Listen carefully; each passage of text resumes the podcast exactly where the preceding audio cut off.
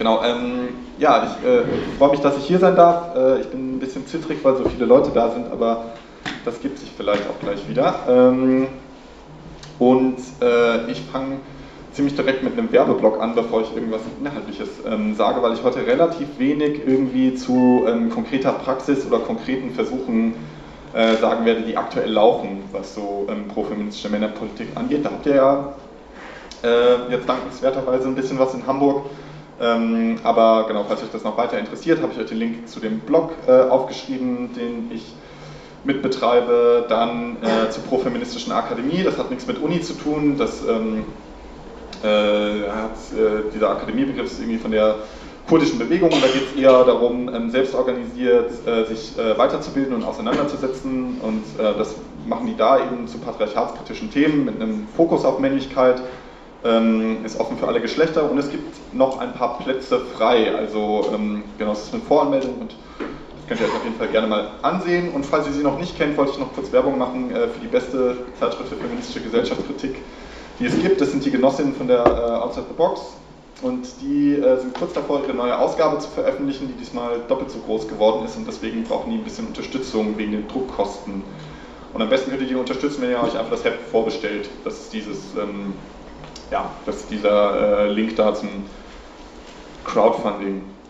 Genau. Ähm, und dann gibt es noch eine inhaltliche Vorbemerkung, bevor ich anfange, die ähm, recht zentral ist, damit wir uns nicht ständig missverstehen und ähm, damit äh, sich vielleicht viele Menschen nicht ständig irgendwie auch äh, persönlich so stark angegriffen fühlen, ähm, weil ich werde relativ viel heute über Männlichkeit reden und es ähm, mir recht wichtig zu betonen, dass Männlichkeit nicht identisch ist mit empirischen Männern und konkreten Männern. Also ähm, es gibt natürlich einen Zusammenhang äh, zwischen dem, was konkrete Männer so tun, machen, fühlen, denken und so weiter, aber nicht alles, was Männer tun, machen, fühlen, denken und so weiter, ist automatisch Männlichkeit, nur weil das Männer tun, machen, fühlen, denken und so weiter.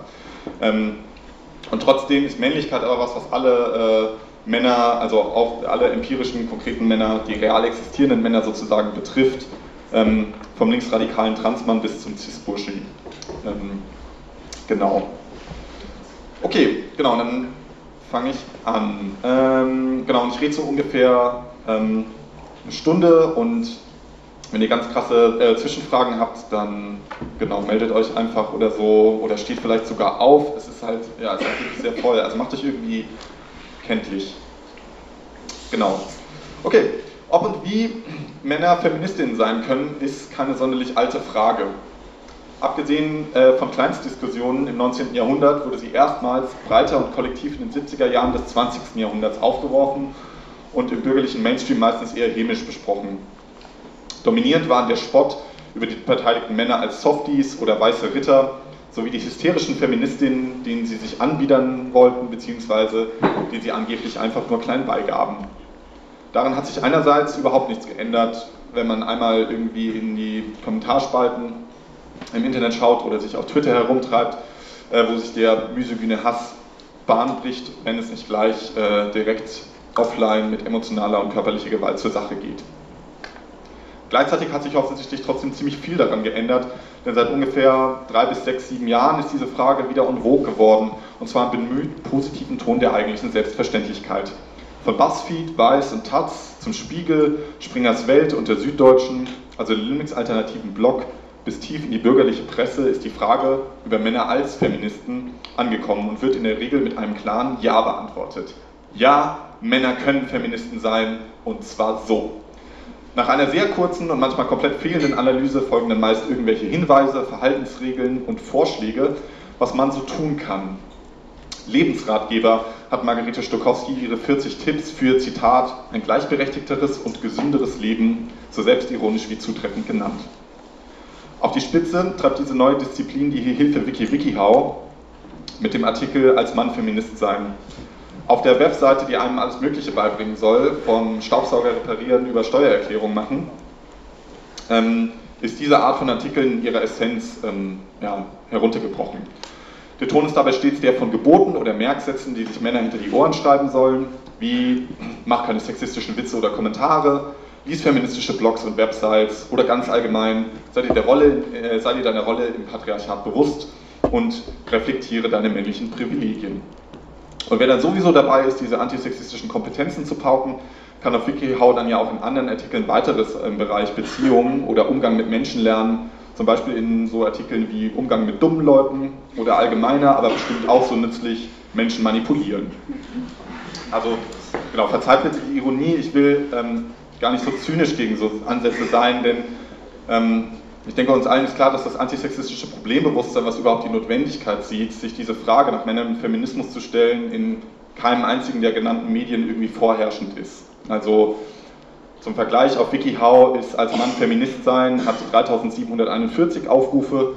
Ähm, der Artikel Ein Alpha-Mann werden hat 62.488 äh, Aufrufe. Äh, und bei den meisten Sachen, die in diesen Listen stehen, wäre es ja tatsächlich ähm, eine riesige Veränderung, wenn auch nur 50% der Männer sich daran halten würden. Ähm, trotzdem finde ich für uns heute Abend spannend, wie oft eben, wie viel diese Frage eben als Männer als Feministen besprochen wird und dass das eben relativ mainstreamfähig geworden ist und eben in diesen simplen Weisungen und auf Rezept beantwortet wird. Hier zeigt sich schon die erste Sehnsucht, die wesentlich in nahezu allen Versuchen von Männern, ähm, die sich emanzipatorisch mit Feminismus in ein Verhältnis setzen wollen, mitschwingt, ähm, die ich heute kritisieren und problematisieren will. Und das ist die Sehnsucht nach Klarheit, einer sicheren Position und widerspruchsfreien Prinzipien und Regeln, an die man sich dann einfach halten kann, um zu den Guten zu gehören. Die zweite Sehnsucht, die allzu oft in diesen Artikeln schon angelegt ist und die mein titelgebendes Hauptthema heute Abend ist, ist eben die Sehnsucht zwischen Feminismus und Männlichkeit eine Identität herzustellen, beziehungsweise aus Feminismus und Männlichkeit eine neue Identität zu basteln. Ich will heute vor allem diese Sehnsucht kritisieren und denunzieren. Also wenn ihr gekommen seid, weil ihr euch eine Frage auf die Antwort verhofft habt, wie eine feministische Männlichkeit aussieht, wie man die leben muss und was man dazu alles äh, machen muss, dann muss ich euch leider enttäuschen. Mein Hauptanliegen heute Abend ist, ähm, zu versuchen zu zeigen, warum es keine emanzipatorische Antwort auf diese Frage gibt, ähm, weil die Frage selbst schon eine offene Flanke für männliche Resouveränisierung hat.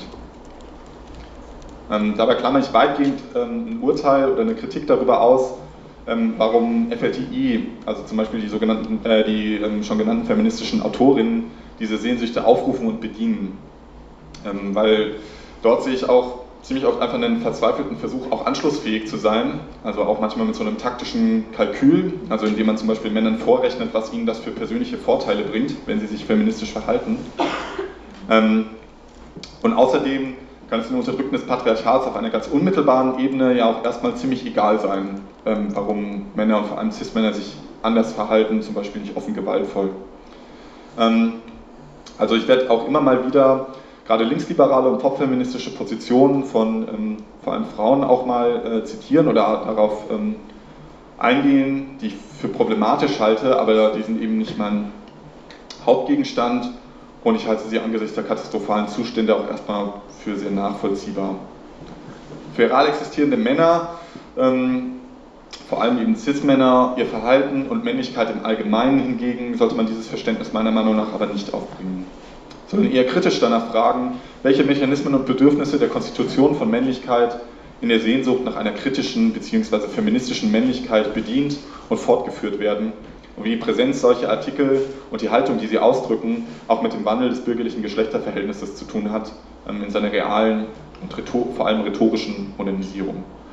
Genau, dafür hört ihr heute Abend von mir vor allem so äh, ein bisschen was Theoretisches, ähm, einige Bezüge zur Geschichte von Männerpolitik, der profeministischen und auch den anderen Fraktionen, also der, ähm, der Männerbewegung.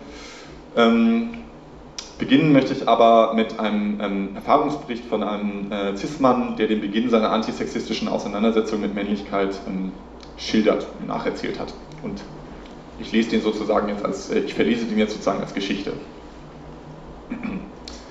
Was meinst du damit? Ich soll ein Sexist sein? Ich war geschockt.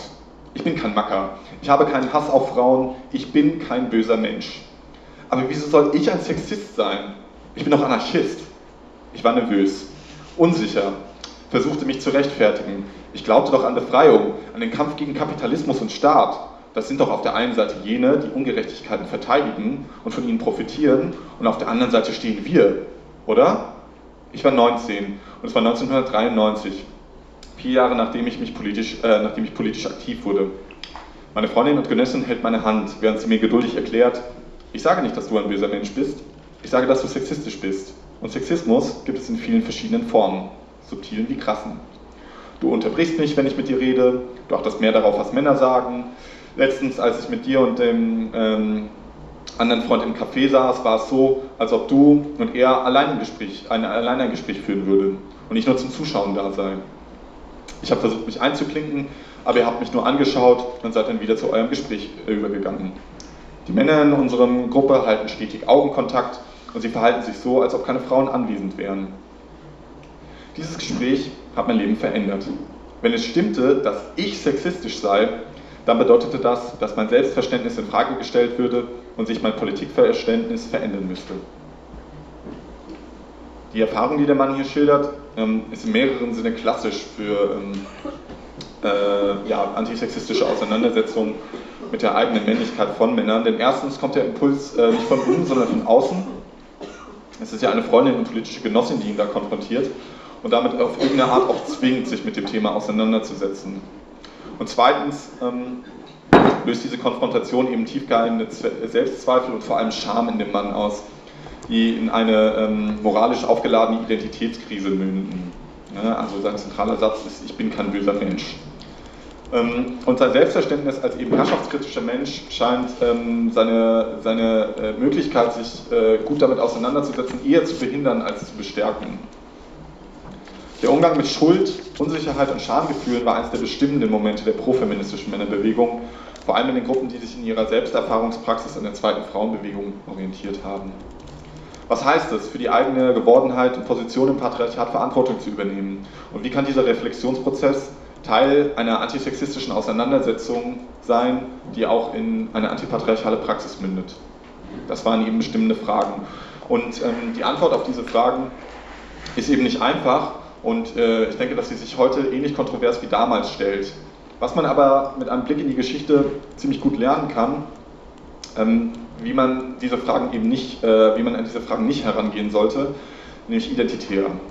Äh, die in den 80er Jahren in den USA stattgefundene Konferenz Men in Feminism, bei der zum ersten Mal im großen Rahmen die Bedeutung der profeministischen Männerbewegung für den Feminismus und die entstehende Geschlechterforschung diskutiert wurde, ähm, wurde von sehr vielen Seiten als große Enttäuschung empfunden. Man habe viel zu viel über Selbstbezeichnungen und Selbstverständnisse diskutiert, also zum Beispiel so Fragen, ob Männer sich jetzt Profeministen nennen oder Antisexisten. Ähm, und äh, vor allem Frauen kritisierten, dass die meisten Männer zwar sehr findig darin waren, feministische Begriffe, einen gewissen Habitus und Szenecodes aufzugreifen, aber dort die Auseinandersetzung meistens eben schon stehen blieb. Mehr noch, weil es ihrer Beobachtung nach den Männern hauptsächlich um ihr eigenes Selbstbild als gute, feministische Männer ging, drehte sich die Auseinandersetzung im schlechten Sinne um, sich, um sie selbst und sie bedienten in der Auseinandersetzung vor allem ihr eigenes Bedürfnis nach Bestätigung und Anerkennung von Feministinnen als, irgendwie, als irgendetwas anderes. Genau, also ich denke, das ist sehr alltagsnah hier sitzen ja bestimmt heute auch einige Personen, die mehr als ein Lied davon singen können, dass Männer, die sich Feministen nennen, manchmal die schlimmsten sind. Ähm, weil ähm, ihr Verhalten nicht wirklich anders ist, aber äh, sie sich auf die Art auch einer bestimmten Kritik entziehen und dann ähm, ihre herrschaftliche Ignoranz eben nur subtiler und weniger ansprechbar durchsetzen. Karen Hainisch, eine Feministin aus dieser Zeit und Kritikerin der Vorstellung von Male Liberation, polemisierte gegen diese Männer und ihr ständiges Schielen auf Applaus dafür, dass sie auch mal mit überschlagenen Beinen da saßen oder sich so weit aus Diskussionen rausnahmen, dass man eigentlich auch ganz auf sie verzichten konnte.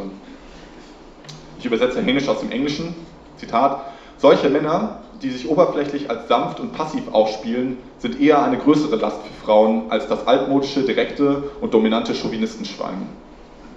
Das ist in dieser Schärfe sicherlich nicht immer angebracht. Ähm, ich halte es wie viele andere Feministen auch für bitter notwendig, dass die kritische Auseinandersetzung mit Geschlecht natürlich auch eine Auseinandersetzung mit dem eigenen Körper, dem eigenen Verhalten, der eigenen Sprache, Haltung und so weiter ist. Und gewiss kann es auch nicht darum gehen, jeglichen Ausbruchsversuch aus der drückenden Geschlechterrolle Mann als Ablenkungsmanöver zu denunzieren.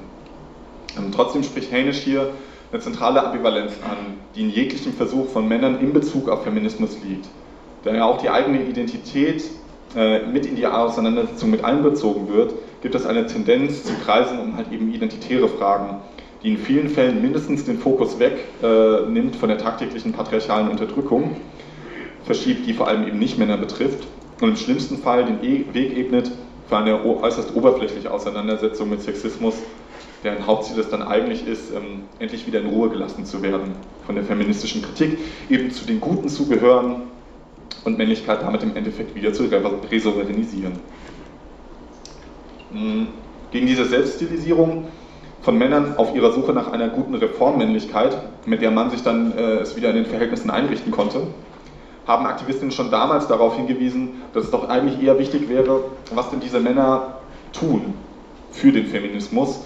Und ähm, da wurde eben vor allem eine unterstützende Praxis fokussiert und da auch nochmal spezifischer eine unterstützende Praxis, die eben nicht versucht, irgendwie in der Öffentlichkeit Raum einzunehmen und ähm, sozusagen um sich selbst kreist, sondern eher unsichtbar und im Stillen stattfindet. Da ging es dann also zum Beispiel darum, dass Männer vor allem ähm, für feministische Gruppen und für feministische Veranstaltungen kochen sollen, die Kinderbetreuung stützen sollen, ähm, genau, und ähm, eben sonstigen Kram äh, machen, der sozusagen dann FLTI-Gruppen ermöglicht, ihre Praxis möglichst gut durchzusetzen. Ähm, dieser Argumentationsstrang von damals findet sich heute, denke ich, in den Diskussionen um Allyship äh, am besten wieder, also äh, Verbündetenschaft. Das ist auch ein Begriff aus den USA, der kommt da vor allem aus schwarzen Kontexten und ähm, der hat immer so diese Konstellation, es gibt halt Privilegierte, in unserem Fall sind das Männer, und Deprivilegierte, also ne, FLTI. Und das Einzige und das Beste, was Männer bzw. eben Cis-Männer machen können, ist ihre Privilegien eben mobilisieren und eben unterstützen. Keine öffentliche Sichtbarkeit einnehmen, die politischen Positionen und den theoretischen Kanon der Community übernehmen und sich eben sonst hauptsächlich mit der eigenen Gruppe beschäftigen.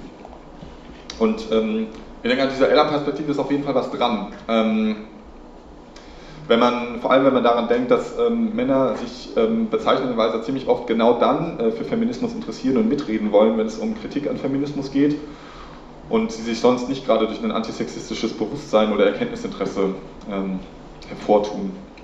Außerdem ist ein Leitsatz der Ella-Perspektive, Allyship is something you do, not something you are, äh, was ja identitären Fahrwassern eigentlich eine ziemlich eindeutige Absage erteilt. Ähm, ich denke trotzdem, dass es auch an der Ella-Perspektive ähm, einige Probleme gibt, beziehungsweise zumindest Ambivalenzen. Denn der Ella-Ansatz birgt auch ein bisschen die Frage, ob äh, die Gruppe, die da angeblich unterstützt werden soll, wirklich zu einem Subjektstatus verholfen wird, wenn man ihr zum Beispiel differenzlos folgt und sie fraglos unterstützt werden soll, während sich eine eigenständige Praxis eher verkniffen wird, weil das eben automatisch schon immer gesetzt Räume streitig machen würde. Ähm, denn eine ernsthafte Auseinandersetzung zwischen Gegenübern basiert nämlich auch immer auf Differenzen, die aber per Definition ja ausgeschlossen sind, ähm, wenn die Unterstützenden sich einfach nur die Position des Feminismus oder der Community anschließen sollen. Und ganz nebenbei gemerkt, also das ist dann auch immer so ein bisschen die Frage, ähm, das äh, hat sich ja so ein bisschen durchgesetzt, gerade in bestimmten queerfeministischen Szenen immer von den Betroffenen zu reden, was stellenweise ja auch Sinn macht, nur manchmal ähm, ähm, entstehen dann so die Betroffenen als homogener Block und dann ist so ein bisschen die Frage, wie man dann noch Differenzen zwischen den Betroffenen überhaupt noch wahrnehmen will. Also wenn man jetzt zum Beispiel sagt, man guckt sich nur die Position, also man folgt den von Sexismus Betroffenen zum Beispiel, dann ist halt so ein bisschen die Frage, wie unterscheidet man noch zwischen einer atheistischen Kommunistin wie Roswitha Scholz, einer queerfeministischen Muslima wie Kybra Kumuschai und ähm, einer Klerikalfaschistin wie Birgit Kelle, die sich aber selbst als feminine Feministin bezeichnet. Ähm, nach dieser Logik kann man eigentlich keinen Unterschied da treffen und man kann vor allem nicht entscheiden, welche Position man davon jetzt besser findet oder nicht, weil man sich ja eigentlich kein eigenes Urteil erlauben darf. Ähm, zweifellos ist es für Männer zentral, ähm, viel zuzuhören, ähm, keine Diskurshoheit für sich zu beanspruchen und zu versuchen, vor allem die Erfahrungen von den Unterdrückten des Patriarchats zu verstehen. Wird das aber so verabsolutiert, kann es dazu führen, dass das Gegenüber von der eigenen Sprechposition sozusagen geschluckt wird und dann eben nicht mehr als Individuum und Subjekt erscheint, was, ähm, wie Koschka Linker das ziemlich schön sagt, mit der eigenen gesellschaftlichen Position immer schon im leidvollen Widerspruch lebt, ähm, sondern äh, genau die ähm, dann eben in der eigenen Position ähm, und in der Diskriminierungskategorie, die man dann sozusagen nur noch repräsentiert, aufgeht. Die berechtigte Forderung, dass Betroffene über ihre Betroffenheit, vor allem auf der Erfahrungsebene, ähm, Deutungshoheit haben, kann, und also die ist berechtigt natürlich, kann so auch darin umschlagen, dass die Betroffenen dann bitte auch dabei belassen sollen. Weil alle haben ja sowieso ihre eigene Wahrheit etc. etc. Damit geht dann aber irgendwie auch verloren, dass Sexismus nicht nur eine Erfahrung, sondern eine objektive gesellschaftliche Herrschaftsstruktur ist. Also die Ideologie äh, genauer einer, einer, einer ähm, objektiven strukturellen Herrschaftsstruktur. Und außerdem verliert Feminismus dann auch seinen universalistischen Anspruch. Ähm, den Feminismus als radikale Gesellschaftskritik und als Bewegung, die jetzt historisch nicht nur Frauen, sondern letztendlich natürlich auch die Menschheit befreien will, ähm, innehat. Dieser Universalismus steht nach Koschka-Linker Hand immer in einem Spannungsverhältnis mit der leidenschaftlichen Identitätspolitik, die Feminismus natürlich immer auch ausmacht und sein sozusagen dieses irgendwie Spannungsverhältnis zwischen den beiden macht sozusagen den Kern des feministischen Begehrens oder des feministischen Drives sozusagen aus. Und bezogen auf Männer heißt es eben, dass es einerseits darum geht, ähm, sensibel und im kritischen Sinne wach dafür zu sein, für die extrem gewichtigen Differenzen ähm, zwischen eben vor allem Cis-Männern und dem Unterdrücken des Patriarchats, was das ähm, berechtigte Misstrauen gegen eben so vorschnelle Gleichheitsbehauptungen oder so Leidensrelativierungen mit einschließt. Und gleichzeitig muss man eben auch versuchen, die gesellschaftliche Spaltung nicht immer wieder aufzurufen und damit auch festzuschreiben, um sich eben auch als Subjekte auf Augenhöhe begegnen zu können und trotz der verschiedenen Positionen ähm, sich eben ernst zu nehmen. Und das äh, schließt eben das berechtigte Misstrauen ein gegen so eine, ja, ach, lass die Mädels mal machen, Solidarität, die nichts anderes ist als passiver Paternalismus. Ähm, und vorauseilender Gehorsam, der sich im, im, Endeffekt selbst auch wieder unangreifbar machen will.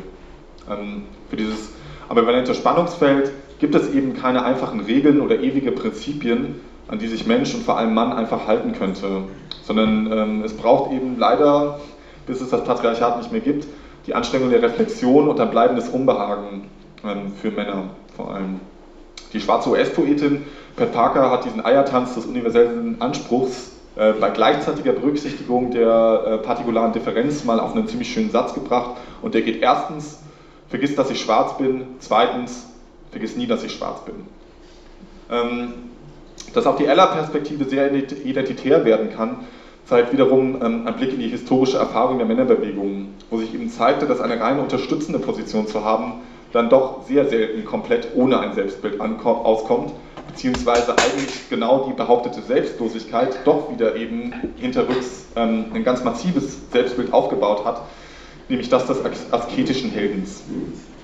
Ähm, die größtenteils zu Unrecht in Vergessenheit geratene autonomen libertären Männerbewegung der späten 80er und 90er Jahre in der BRD arbeiteten sich genau an dieser Frage ab und verwiesen aber darauf, dass die Position des selbstlosen Unterstützers ähm, oft als Ausweg und als positive Wendung genutzt wurde, um eben mit den großen Unsicherheits- und eben vor allem Schamgefühlen umzugehen, äh, Scham- und Schuldgefühlen umzugehen, die äh, Männer in ihrer Auseinandersetzung mit Sexismus ähm, eben empfanden.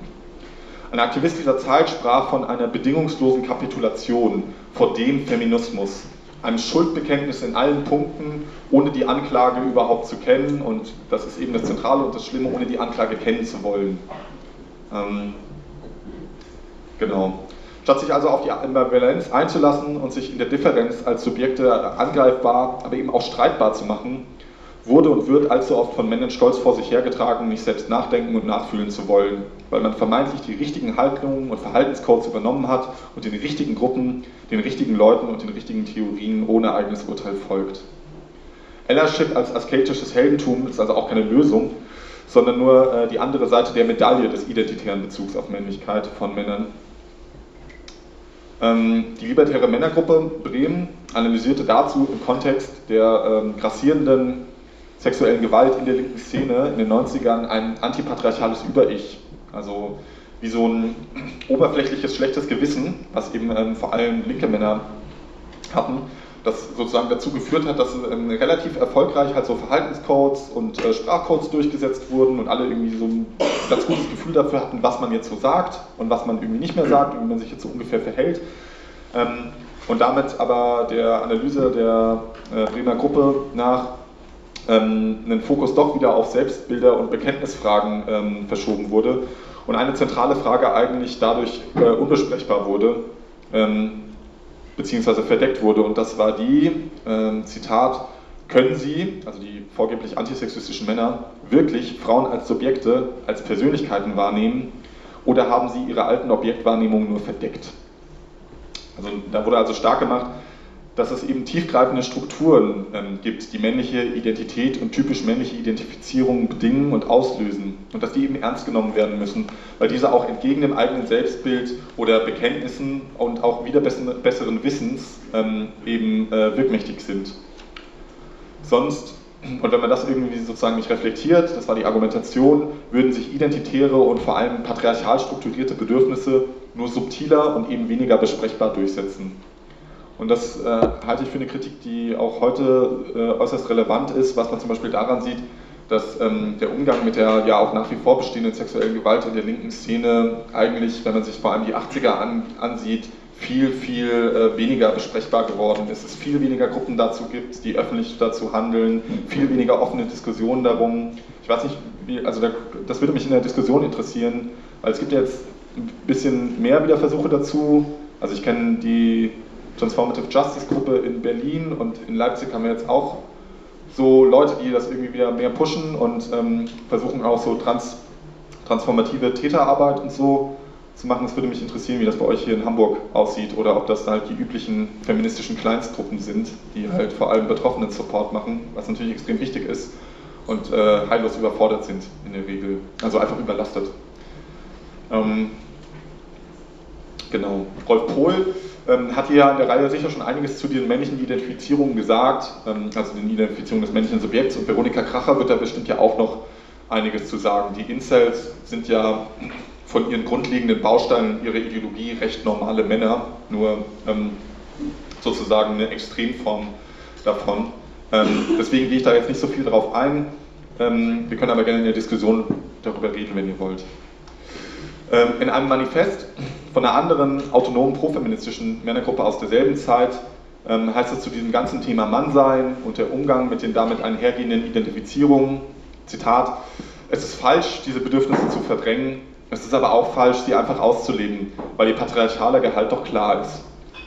Der Bezug ist also widersprüchlich. Es scheint so, als ob man doch irgendwie nicht um die Berücksichtigung von männlicher Identität ähm, herumzukommen scheint, wenn man sich eben ernsthaft mit der Frage von Männern und Feminismus beschäftigt. Hm. Und die historisch und vor allem aktuell beliebteste Lösung dieses Problems ist es eben nicht so viel daran rumzudefinieren, was es eigentlich heißt, ein Feminist zu sein, sondern andersherum lieber zu versuchen, feministisch zu bestimmen, was es eigentlich heißt, ein Mann zu sein. Und das ähm, folgt dann meistens ähm, so einer Logik, die ähm, jetzt vor allem durch diese Debatten ähm, über toxische Männlichkeit so wieder äh, irgendwie en vogue geworden sind. Und die klingt auch gar nicht mal so schlecht ähm, auf den ersten Blick. Und die geht ungefähr so. Ähm, Männer müssen sich ständig an schlechten, gewaltvollen und herrschaftsträchtigen Anforderungen und Idealen orientieren, um Männer sein zu können. In ihrem Streben, diese Ideale zu erfüllen, üben sie Gewalt gegen sich selbst, aber vor allem gegen andere und besonders eben FLTI aus. Deshalb müssen wir diese männlichen Anforderungen und Ideale durch andere, bessere, eben feministischere ersetzen und Männer darin bestärken, auch anders männlich sein zu können, damit es eben nicht zu dieser Gewalt kommt. Und konkret hört sich das dann zum Beispiel so an, wie bei der Wiener Soziologin und Feministin Laura Wiesberg, ähm, die in ihrem 2018 erschienenen Buch schreibt, also ich zitiere sie, ähm, ist die eigene Männlichkeit stabil, dann ist es keine Gefährdung für das männliche Ego, wenn man einen rosa Pullover trägt oder lila. Ähm, Kackexpect oder andere glauben könnten, dass kosmetische Gesichtsmasken nur für Schwule seien. Dann ist es auch kein Problem, einen Freund, der traurig ist und Trost braucht, zu umarmen, weil man weiß, dass einen das nicht sofort zu einem Homosexuellen macht. Und selbst wenn anderen einen für homosexuell halten, wird es nicht als eine Herabsatzung von Männlichkeit gesehen. Die eigene Maskulinität ist also nicht einfach durch Äußerlichkeiten oder von außen kommenden Zuschreibungen gefährdet, sie ist nicht fragil, sondern stabil. Damit landet eine linksliberale Feministin bezeichnenderweise haargenau bei der Position der sogenannten mythopoetischen Männerbewegung, die in den 80er und 90er Jahren begann und die, kleiner Funfact am Rande, ähm, auch den Begriff der toxischen Männlichkeit sozusagen erfunden hat, auch wenn sie den äh, damals noch sehr anders gefüllt haben, als das ähm, heute der Fall ist. Ähm, die Mythopoeten, die ähm, eine Variante des äh, Maskulinismus waren und sind, ähm, ging es darum, eine tiefe, in sich ruhende, eben genau, ne, also wie Wiesberg gesagt hat, sozusagen nicht von Äußerlichkeiten abhängige Männlichkeit freizulegen, weil auch nach ihrer Analyse gewaltvolle Männer eben einfach nur nicht die richtige Männlichkeit hatten und ihr ständiges Gefühl der Fragilität mit dieser tiefen Männlichkeit stabilisiert werden sollte. Bei, diesen, äh, bei den Mythopoeten wird diese tiefe Maskulinität dann vor allem durch Männerbündelei, esoterische Innerlichkeit und das gemeinsame Rezipieren von männlichen Heldensagen erreicht, was sie ganz eindeutig sexistisch und reaktionär macht und natürlich deutlich von so einer Position wie der von Wiesböck unterscheidet, die natürlich ein feministisches und antisexistisches Erkenntnisinteresse hat. Das will ich auch gar nicht absprechen. Mir ist nur ähm, wichtig darauf hinzuweisen, dass die Argumentation strukturell genau die gleiche ist und es ähm, vor allem dann zu dem bezeichnenden Schluss führt, dass ähm, eine Feministin, wenn man jetzt mal Wiesbergs Gedanken zu Ende denkt, ähm, dass Feministinnen sich eigentlich nichts sehnlicher wünschen müssten, als dass es eine bombenstabile Männlichkeit gibt, ähm, die dann sozusagen eben nur halt eben mit den richtigen eben feministischen Inhalten gefüllt werden müsste. Und das ist, denke ich, ein äh, zentraler Irrglaube, weil der Ausgangspunkt zwar richtig ist, also dass ähm, Männer vor allem dann besonders dominant und besonders gewaltvoll sind, wenn sie sich in ihrer eigenen Männlichkeit bedroht fühlen ähm, und dann versuchen, die darüber zu stabilisieren. Ähm, aber die Schlussfolgerung daraus halte ich ähm, für problematisch.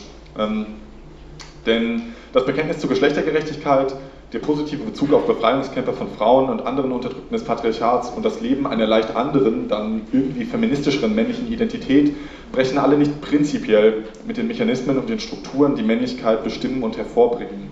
Denn grundlegend an Männlichkeit ist, dass sie doppelt negativ konstruiert wird. Also Männer müssen, wenn Männer sich als Männer erweisen müssen, müssen sie immer zweierlei beweisen. Erstmal, ähm, dass sie anders und besser sind als alle Frauen und dass sie anders und besser sind als die meisten anderen Männer.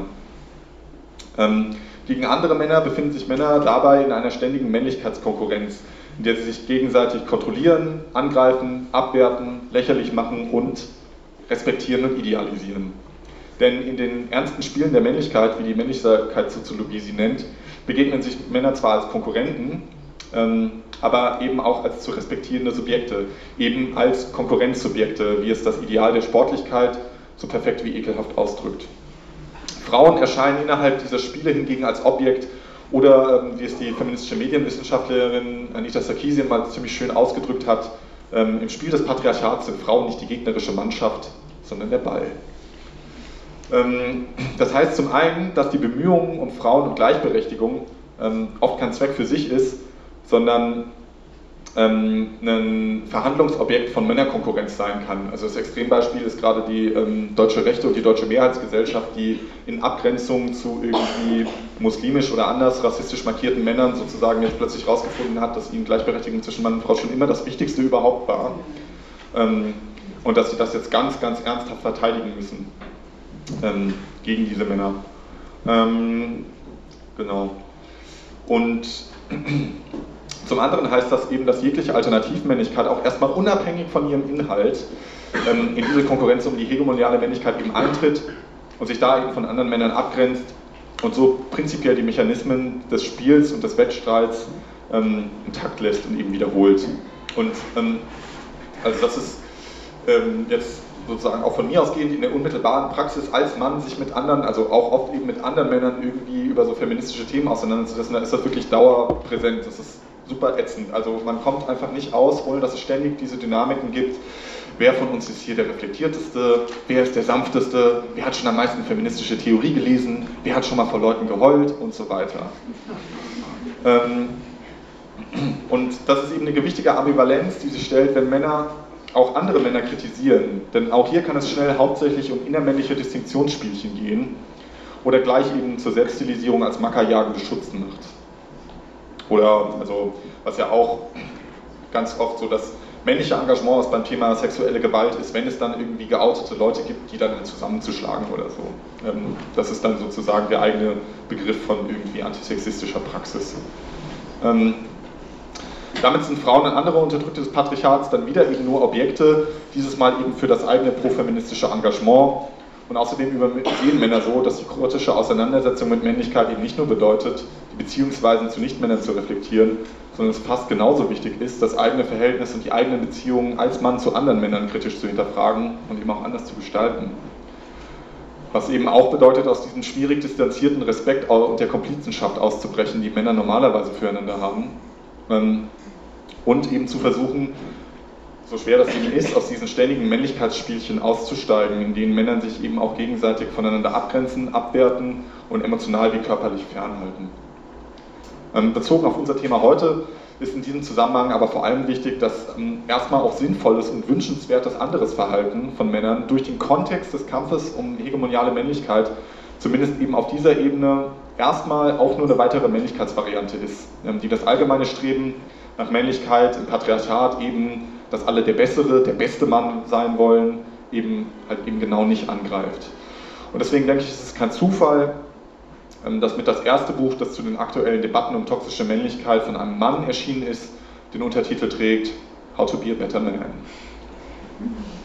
Ähm, Begriffe wie toxische Männlichkeit erlauben es nämlich äh, viel, also kritische Männlichkeit übrigens auch, erlauben es nämlich viel zu einfach, Männlichkeit aus einem größeren patriarchalen Kontext herauszunehmen und einfach irgendwie nur als Konglomerat von irgendwelchen Verhaltensweisen, kulturellen Codes und Eigenschaften zu begreifen. Da kann man dann ziemlich einfach hergehen und sagen, was daran jetzt schlecht ist und was daran gut ist. Ähm, und genau, also im Umkehrschluss gibt, heißt das dann natürlich, wenn es irgendwie toxische, schlechte Anteile von Männlichkeit gibt, dann muss es natürlich auch die guten, nicht toxischen geben. Und im assoziativen Bild des Toxischen müssen die dann eben halt nur durch einen Prozess der Heilung, der Entgiftung oder Therapie irgendwie freigelegt werden. Ähm, gerade letzteres kann man mittlerweile auch sehr wörtlich nehmen, denn äh, in einem Artikel von Z, das ist irgendein so Abklatsch vom Zeitmagazin, ähm, der natürlich auch gleich neun Tipps liefert, wie man toxische Männlichkeit dann auch wirklich überwinden kann, ähm, erfuhr die deutsche Öffentlichkeit vor kurzem, dass die American Association for Psychology 2018 neue Richtlinien für Behandlung männlicher Patientinnen herausgegeben hat, die traditionelle Männerbilder und Verhalten eben als gesundheits- und persönlichkeitsschädigend definiert hat und eben sozusagen als allgemeine Richtlinie empfiehlt, die mitzubehandeln in therapeutischen Settings. Und das scheint ja erstmal unmittelbar ein Grund zur Freude zu sein. Und ähm, auf einer unmittelbaren Ebene, das will ich auch gar nicht beschreiben, mag das ja auch tatsächlich viel Leiden irgendwie verhindern. Ähm, genau.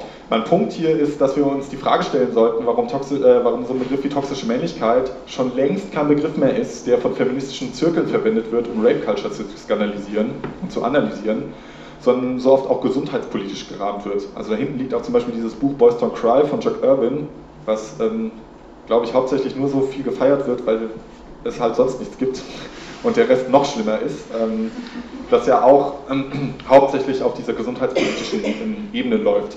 Und Jack Irwin irgendwie ähm, kein Problem damit sieht und dann relativ stolz darauf ist, dass er sagt, ja, zu meinen Veranstaltungen kommen Maskulinisten und Feministinnen und die finden mich alle toll. Und ähm, irgendwie dämmert ihm dann nichts. Ähm, so, jetzt bin ich raus. Ähm, genau, dass es eben so oft gesundheitspolitisch gerahmt wird. Und ähm, außerdem, finde ich, sollte es sehr verdächtig machen, wenn Institutionen wie die Psychotherapie, die historisch ja nicht gerade große Agenten der Emanzipation und schon gar nicht der feministischen Bahnen sind, ähm, sondern eher Institutionen, die eine Normierung nach gesellschaftlichen Anforderungen mit vollziehen, Warum also die plötzlich bestimmte Männerbilder pathologisieren und dazu aufrufen, diese in ganz, ganz bestimmten Aspekten zu verändern. Denn in dieser linksliberalen Logik ist Männlichkeit an sich nie das Problem, sondern eben nur, wie sie gefüllt wird, was sie eben genau ausmacht. Und die gefällt ja bestimmt auch so Diskussionen oder hat sie selbst schon mal geführt, ähm, was an Männlichkeit ist eigentlich gut, was ist schlecht, was ist veraltet, was gibt es nach der Revolution noch, so ungefähr. Also ne, gibt es ja ähm, sehr viele genau, äh, Diskussionen, die dann ähm, sehr fantasievoll auch ge, ähm, geführt werden. Oder zum Beispiel auch die Frage, gibt es nicht auch Aspekte an Männlichkeit, die man eigentlich einfach nur allen Menschen zugänglich machen sollte, statt sie eben halt ähm, zu kritisieren? Sollten wir das nicht lieber bewahren, als das abzuwerten? Und ähm, auf, diese, äh, auf, diese, Fragen hat die äh, feministische Theoretikerin Christina Thürmer-Rohr schon 1986 die perfekte Antwort gegeben, nämlich dass das, die, dass das falsche Fragen sind. Ähm, sie schreibt in ihrem wunderbar respektlosen Stil, äh, in ihrem wunderschönen Essay Weiblichkeit als Putz- und Entseuchungsmittel, Zitat, die gewaltsame Substraktion der Voraussetzungen und den, unter denen weibliche Eigenschaften, jetzt für unsere Zwecke auch äh, männliche Eigenschaften, entstanden sind und im jeweiligen konkreten Leben gelebt wurden und werden, verfälscht den Blick auf sie, lässt vergessen, dass sie eben nicht transportabel sind, einfach nur schön sind all diese Eigenschaften nur als abstrakter. Und ihr Fazit lautet, Männer suchen sich aus dieser Geschichte herauszustehlen. Sie wollen den äh, Einblick in ihre eigene Tätergeschichte, diese lange Arbeit überspringen, indem sie sich mit dem von ihnen selbst ausgegrenzten, andersartigen zu ergänzen trachten, beziehungsweise sich aus diesem andersartigen einfach diejenigen Partikel raussuchen wollen, die ihnen günstig und angenehm erscheinen, um ihre gefährlichen Defekte zu übertünchen. Männlichkeit und Weiblichkeit sind aber historische Geschlechtskrankheiten. Die Addition der einen Krankheit mit der anderen ergibt keine Genesung, sondern die Ausbreitung der Krankheit mit immer neuen, überraschenden Symptomen. Die Krankheiten sind nicht erträglicher zu machen oder gar zu heilen durch gegenseitige Ergänzung. Denn nicht die Teilung, die Hälftung, die Nicht-Ganzheit macht das Wesentliche dieser Krankheit aus, sondern die Unmoral des Ausbeutens und sich ausbeuten lassens. Die Geschlechtscharaktere sind nichts als ihr Ergebnis.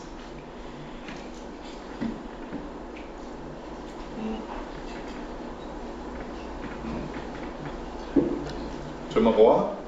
Tümmerrohr verweist ja also darauf, dass es überhaupt nur sinnvoll ist, über Geschlecht im Allgemeinen und äh, Männlichkeit im Besonderen zu reden, wenn man sich anschaut, wie eben die Herrschaftskategorie Geschlecht im Leben der Menschen gewirkt hat und wirkt, wie sie sich dort gestaltet, eben als Arbeitsteilung, als spezifische Beziehungsweisen zeigt und verändert.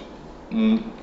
Und wenn man sich das eben für uns heute anschaut, dann wird, denke ich, auch nochmal auf einer anderen Ebene klar, warum ein affirmativer Bezug auf männliche Identität so problematisch ist. Ähm, denn es ist eben so, dass Geschlecht als Herrschaftskategorie keineswegs dabei ist, sich aufzulösen oder schwächer zu werden, sondern sich eben nur pluralisiert und individualisiert hat. Das liegt daran, dass sich das bürgerliche Geschlechterverhältnis heute nicht mehr von, ähm, dass das bürgerliche Geschlechterverhältnis eben nicht mehr von absolut gesetzten Rollen ausgeht, sondern als Geschlechtsidentität den Subjekten auf Leib und Seele rückt.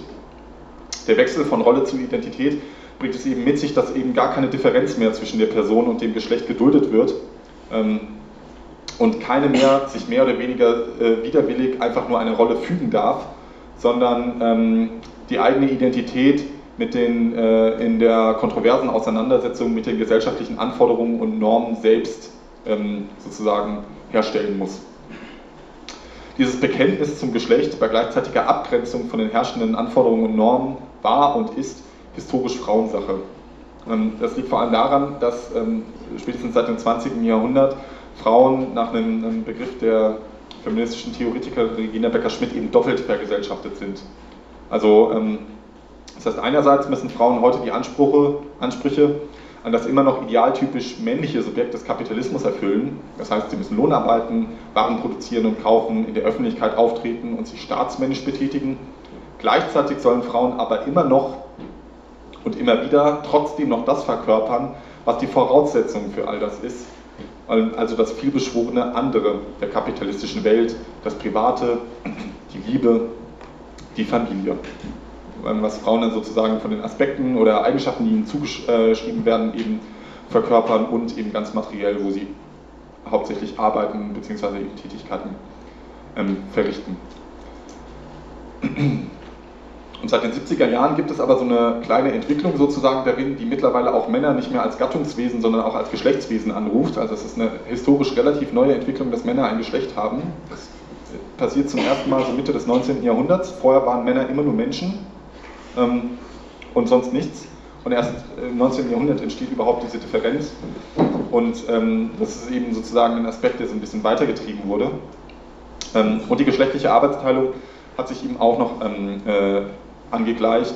Denn neben der klaren Rollenaufteilung von Arbeit und Familie, materiell versorgendem Mann und emotional körperlich sorgender Frau herrscht eben nun ein allgemeiner Imperativ der Selbstsorge, der alle Geschlechter dazu aufruft, ihre eigenen Bedürfnisse entsprechend sich selbst in den verschiedenen gesellschaftlichen Sphären einzubringen und dort zu verwirklichen. Und teilweise kann das natürlich auch ähm, als feministischer Erfolg verstanden werden. Und das ist auf jeden Fall auch ein Teil davon. Also zum Beispiel eine feministische Kritik die eben die männliche Norm als allgemein menschliche erfolgreich irgendwie kritisiert und angegriffen hat. Ähm, oder eben die Einforderungen ähm, und die Möglichkeitserweiterungen, die auch die Frauenbewegungen erstritten haben, dass ähm, Frauen zum Beispiel ähm, als kapitalistische Subjekte überhaupt wirken dürfen. Also ne, äh, Berufstätigkeit unabhängig vom Ehemann 1974 und so. Ähm, und dass ähm, mehr eingefordert wird, dass Männer zum Beispiel auch in Care-Tätigkeiten unterwegs sind. Ähm, trotzdem denke ich, ist es sinnvoll, auch immer sich das anzuschauen, was die ähm, Feministin Nancy Fraser mal die Liste der Geschichte genannt hat. Also genau zu gucken, wo und wie feministische Forderungen und Kritik nicht nur mit der Modernisierung von kapitalistischen Verhältnissen einhergehen, sondern diese sogar mit dem Anstrich der Emanzipation versehen vorantreiben. Und hier passt es eben allzu gut, dass sehr viel von dem, was zum Beispiel in den Debatten um toxische Männlichkeit diskutiert wird, also wenn man dann sozusagen genau guckt, was sind denn eigentlich die äh, Eigenschaften und äh, Habitus-Sachen, äh, die irgendwie erhalten werden sollen und welche sollen verändert werden, ähm, dass das ziemlich genau die Eigenschaften sind, die für das aktuelle neoliberal-kapitalistische Subjekt sowieso besonders notwendig geworden sind. Emotionale Intelligenz soll es sein, teamfähig, kommunikativ, selbstsorgend und asketisch gesundheitsbewusst im eigenen Hedonismus. Und deshalb ist es auch kein Zufall, dass eben gerade in diesen ganzen linksliberalen mittelständischen Milieus und Medien darüber so viel gesprochen und diskutiert wird. Denn ähm, genau da ist eben diese Entwicklung besonders stark und ähm, da sind die Leute besonders eben stark davon betroffen, sich eben das so aneignen zu müssen. Und hm, um es vielleicht mal so ein bisschen konkreter zu machen mit so einer kleinen Anekdote, wir ähm, mit einer der ersten Anfragen überhaupt die wir von diesem Blog bekommen haben, war von so einem kleinen hippen Startup, die uns gefragt haben, ob wir da nicht mal einen Workshop bei ihnen machen wollen, halt zu toxischer Männlichkeit. Und das, die werden schon auch okaye Intentionen haben, aber denen geht es natürlich irgendwie nicht darum, das Patriarchat umzuwerfen oder so, sondern die sind hauptsächlich auf diesen Gedanken gekommen, weil sie halt gemerkt haben, dass Mackerverhalten ihre flachen Hierarchien kaputt macht. Und die familiäre Wohlfühlatmosphäre, die sie sich halt in ihrem Betrieb wünschen, irgendwie stört. Ähm, genau. Und deshalb ist die Suche nach einer guten, kritischen oder feministischen Männlichkeit eben nicht nur von der Seite der Männlichkeitsdynamiken her problematisch, sondern auch, weil diese Suche im Kontext des aktuellen bürgerlichen Geschlechterverhältnisses allzu oft im Fahrwasser einer individualisierten Selbstverbesserung statt systematischer Kritik landet.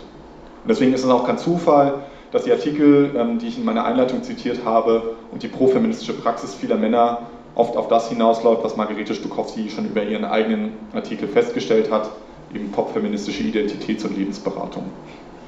Ähm, diese unheilige Allianz von berechtigten feministischen Anliegen und spätkapitalistischer Selbstoptimierung bringt die gesundheitspolitische Planned Parenthood Foundation, das ist so das US-Äquivalent von Pro Familia, ähm, auf den Punkt mit dem schönen Satz: ähm, Breaking down gender stereotypes allows everyone to be their best selves.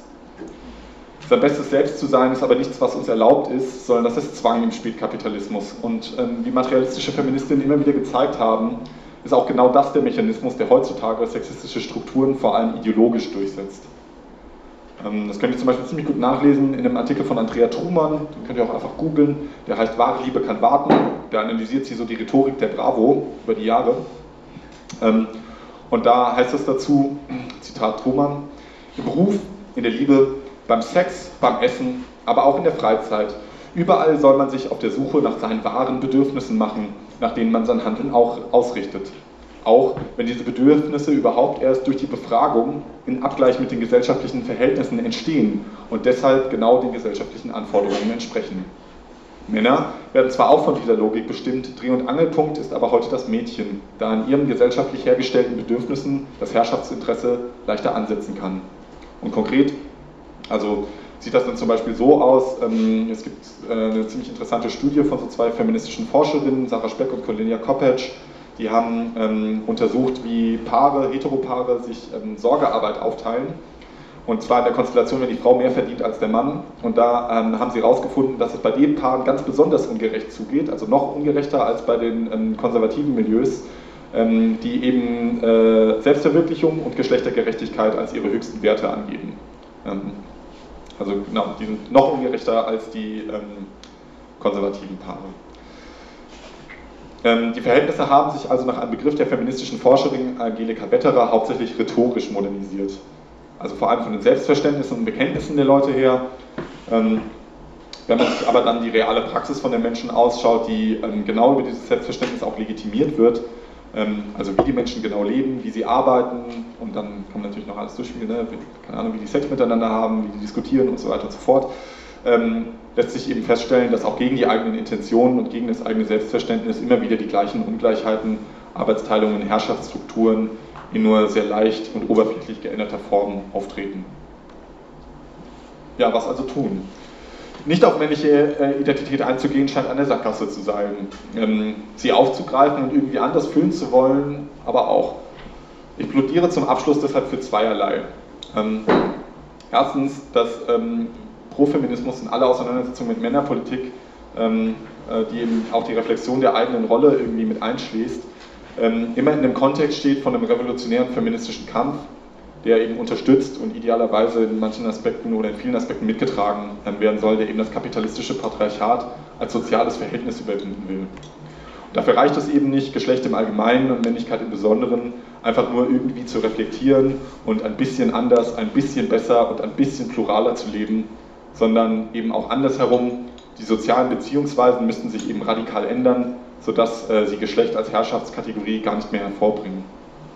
Und wie das eben genau aussehen kann, ähm, hat die queere Kommunistin Binia Damczak vor kurzem in einem sehr schönen Artikel von ihr, Das Ende der Herrschaften heißt der, ist auch online, könnt ihr auch einfach googeln, äh, beschrieben. Und ähm, genau, ich zitiere sie jetzt länger. Die Unterdrückung von einem Geschlecht durch das andere, wie deren sexuelle Zwangskombination, wären aufgehoben, nicht durch die unendliche Vervielfältigung von Geschlechtern, sondern durch ihre Abschaffung. Denn die weitere Pluralisierung von Geschlechtern hätte dem Feminismus zwar eine andere, angenehmere Arbeit verschafft, ihn aber nicht arbeitslos gemacht. Verschiedene Geschlechter hätten sich immer wieder in ökonomische Funktionen gefügt, zu sozialen Clustern verbunden und in politischen Koalitionen organisiert.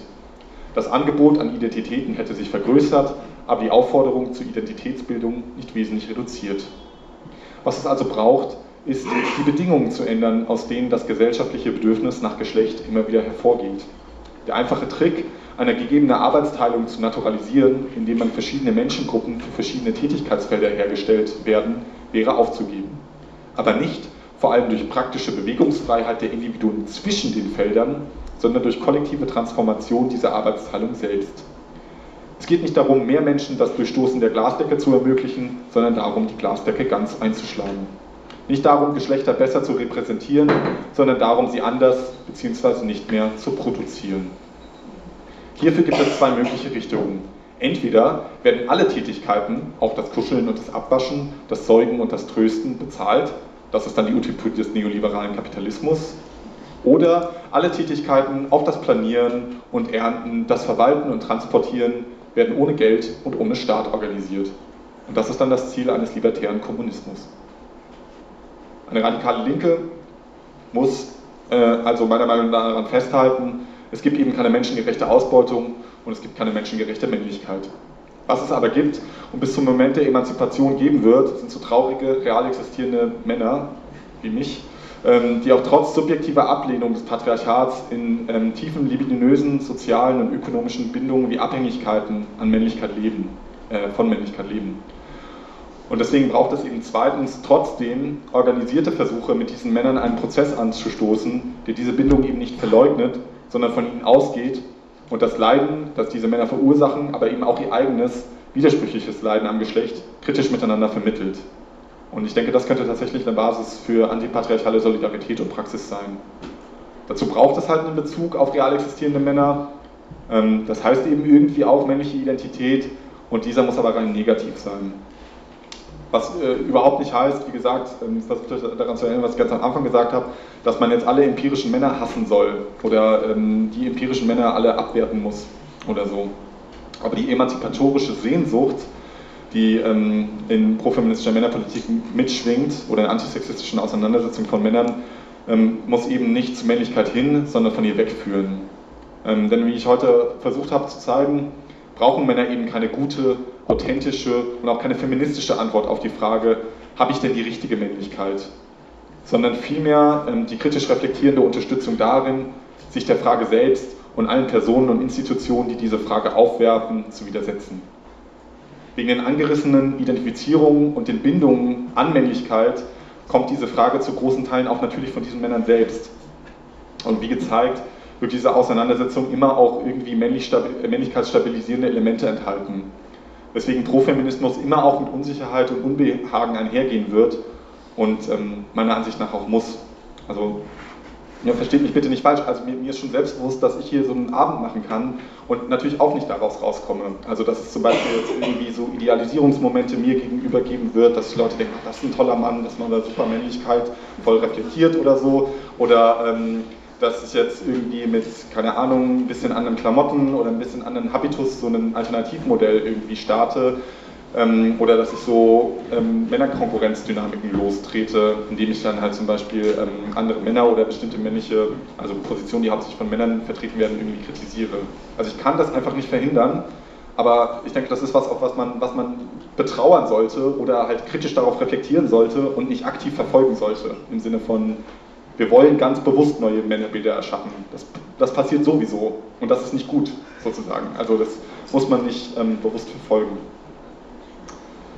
Und das alles heißt überhaupt nicht, ähm, eben, dass Männer irgendwie in selbstkasteienden Selbsthass oder ähnlichem verschwinden sollten, sondern unterstreicht meiner Meinung nach eher ähm, die Notwendigkeit, auch organisierte und kollektive Auseinandersetzungen von eben vor allem Cis-Männern mit Männlichkeit, bei denen es, Zitat, nicht um die Selbstversicherung als Männer geht, sondern um einen Austausch über spezifische Problemlagen, eine Auseinandersetzung mit Schuld und Scham, um ein gemeinsames Lernen, ohne dafür Frauen einspannen zu müssen und letztendlich um Handlungsfähigkeit, wie es ein aktueller Aktivist in, äh, zu diesem Thema äh, vor kurzem im FICO-Magazin formulierte. Statt Männlichkeit zu stärken, schlägt er, finde ich, sympathischerweise vor, den Zweifel zu nähern. So auch der Titel seines Artikels. Dabei, also bei solchen Versuchen, wird also auch von der Realität männlicher Erfahrungen und Identität ausgegangen, es wird aber aufgrund Verschiedenes abgezielt als bei den identitären Projekten und Ideologien, die ich heute kritisiert habe. Und ja, ständige Zweifel sind nicht gerade Wellness ähm, oder ähm, angenehm und vor allem sind sie äußerst unmännlich.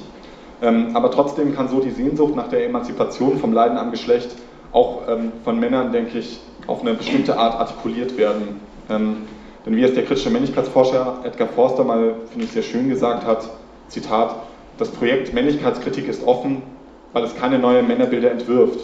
Männlichkeitskritik bezieht ihre, äh, bezieht ihre Kraft nicht aus der Krise von Männlichkeit, sondern aus der Lust auf ein anderes Begehren. Vielen Dank, dass ihr zugehört habt.